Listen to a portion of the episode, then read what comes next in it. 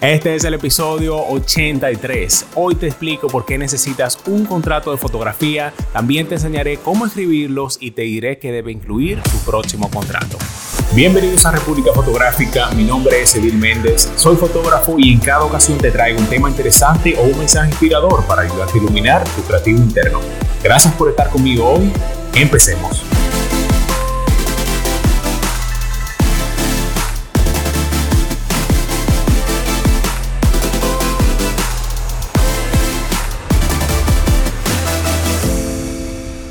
¿Qué tal amigos? Yo soy Edil Méndez. Si esta es tu primera vez aquí, pues muchísimas gracias por pasar un rato conmigo hoy. Si aún no lo haces, sígueme en Instagram también, suscríbete a mi canal de YouTube y comparte este episodio con un amigo.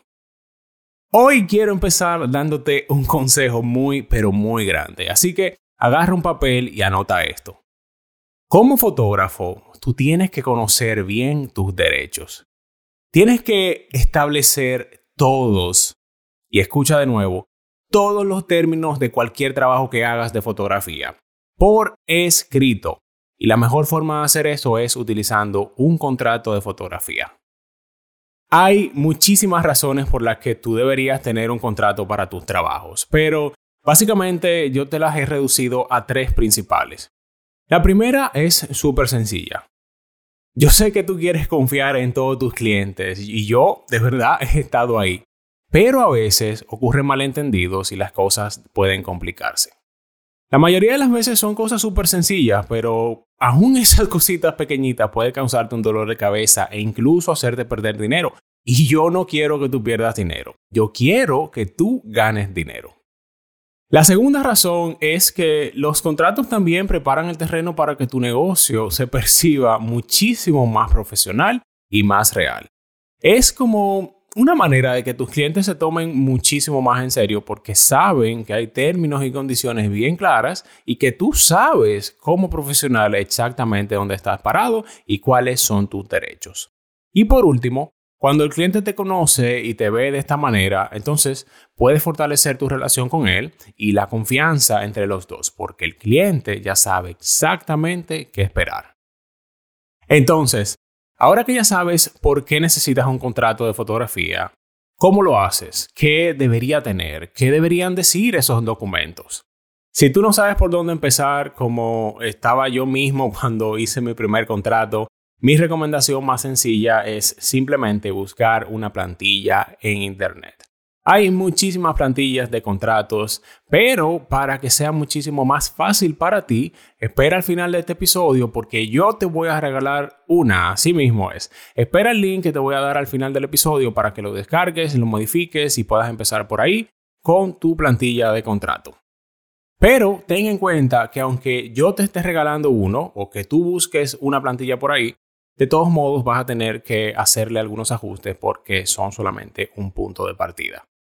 Tu forma de trabajar o tu tipo de fotografía puede ser diferente al mío y pues nada, entonces tú tienes que ajustarlo a las particularidades que tenga tu negocio.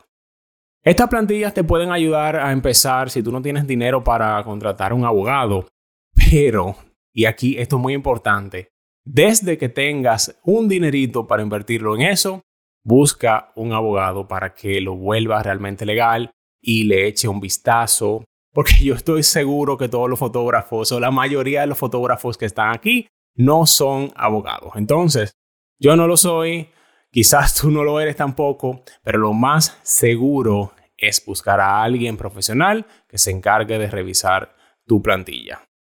Pero bien, entonces, de forma general, ¿qué deben incluir los contratos de fotografía? Vamos a empezar desde lo más básico. Lo primero que tú tienes que incluir es la información completita de contacto. Dígase los nombres del cliente y la información tuya o de tu negocio. Esto yo sé que puede parecer obvio, pero tener el nombre completo y la información de contacto de ambas partes es crucial. Si sucede algo y tú necesitas comunicarte con tu cliente, un nombre completo y una dirección son obligatorios. Lo segundo que debes incluir es la fecha de inicio del contrato, la fecha de la sesión o del trabajo o del proyecto y el lugar donde va a ser. Bien, entonces, ahora el contrato debe tener una parte para aclarar los términos y las expectativas del proyecto. Esto es básicamente un resumen de todo lo que cada lado, dígase tú como vendedor, como fotógrafo o tu cliente, van a dar o van a recibir. Esta es la parte más importante del contrato. De nuevo, dependiendo de tu proyecto, en esta parte tú vas a colocar las cosas que son generales y es posible que incluyas más o menos detalles porque cada sesión es un poquito diferente.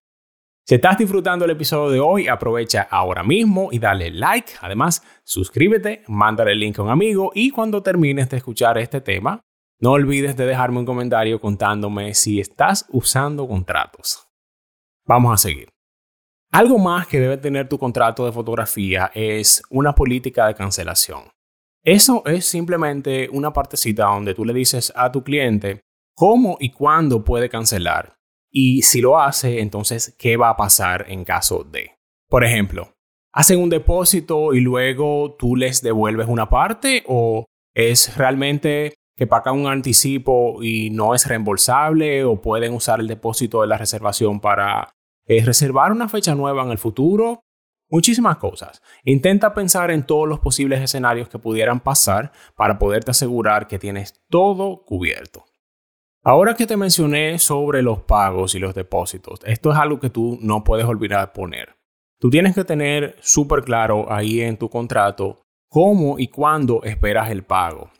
En la mayoría de los casos, tú pides un depósito para reservar y en trabajos que son un poquito más grandes pueden haber incluso hasta varios pagos durante el proceso. De nuevo, depende del tipo de trabajo que tú vayas a hacer. También recuerda que tienes que colocar una cláusula sobre los derechos de autor. A nadie, de verdad, yo no creo que a ningún fotógrafo le gusta que les modifiquen su trabajo, que le pongan otro filtro de esos arriba. Yo de verdad a veces quiero hacerle como así al cliente cuando se le ocurre hacer una payasada de esa, pero bueno. Tú quieres conservar todos los derechos de autor y solamente otorgar los derechos de uso a tu cliente. Eso significa que tú eres el dueño de la foto, pero que ellos solamente tienen tu permiso para usarla. Si tú estás haciendo un trabajo comercial, es muy común que estos derechos no sean para toda la vida, como son para las fotos personales, y sean más bien como por periodos de tiempo. Como por ejemplo, un solo uso o para usar por tres o cuatro o cinco o seis meses, qué sé yo.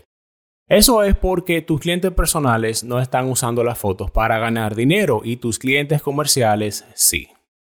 Aquí es bueno agregar lo que te dije de los filtros. O sea, colocar una sección sobre la postproducción o la edición del trabajo. De nuevo, tú quieres tener todo el control sobre tus imágenes la mayoría de las veces, porque cada foto que tú pones ahí afuera es un reflejo de tu marca. Además de eso, tú tienes que mencionar lo que esperas hacer de las fotos antes de entregarlas. Las vas a retocar, las vas a colorizar, vas a clonar las cabezas. Debes decir exactamente lo que le vas a hacer. Además de todo esto que yo te mencioné, tú tienes que tener una sección sobre posibles tarifas adicionales que puedan surgir. Porque adicionalmente hay cosas que dependiendo del proyecto pueden aumentar el presupuesto o, bajarlo un poco. No tiene que ser necesariamente elevarlo. Pero esos costos no pueden correr por tu cuenta. Esto puede ser gastos de viaje o Photoshop adicional, eh, pueden ser tarifas de los permisos para los lugares de fotos, tiempo extra trabajando, todo eso. Pero tienes que estar ahí. Y ya, eso es todo, listo. Lo único que falta es la firma de todos. Yo mando mis contratos online para que me lo firmen, los escaneen y me los devuelvan por email para yo firmarlo también, pero las dos partes deben firmarlo para que tenga algún peso de responsabilidad. Y ya, básicamente ahí tenemos un punto de partida para los contratos que tú puedes usar para protegerte y empezar tu negocio de fotografía en el pie correcto. Antes de que se me olvide lo que les prometí, ve a edilmendes.com slash plantilla de contrato y descarga tu plantilla totalmente gratis que te tengo ahí de regalo. No olvides que puedes ayudar a un amigo mandándole el link republicafotográfica.com o el enlace desde YouTube, Spotify o Apple Podcasts. También sígueme en Instagram, suscríbete a mi canal de YouTube y activa las notificaciones. Amigos, muchísimas gracias por pasar un rato conmigo hoy, así que ya sabes qué hacer. Imagina, planifica y crea.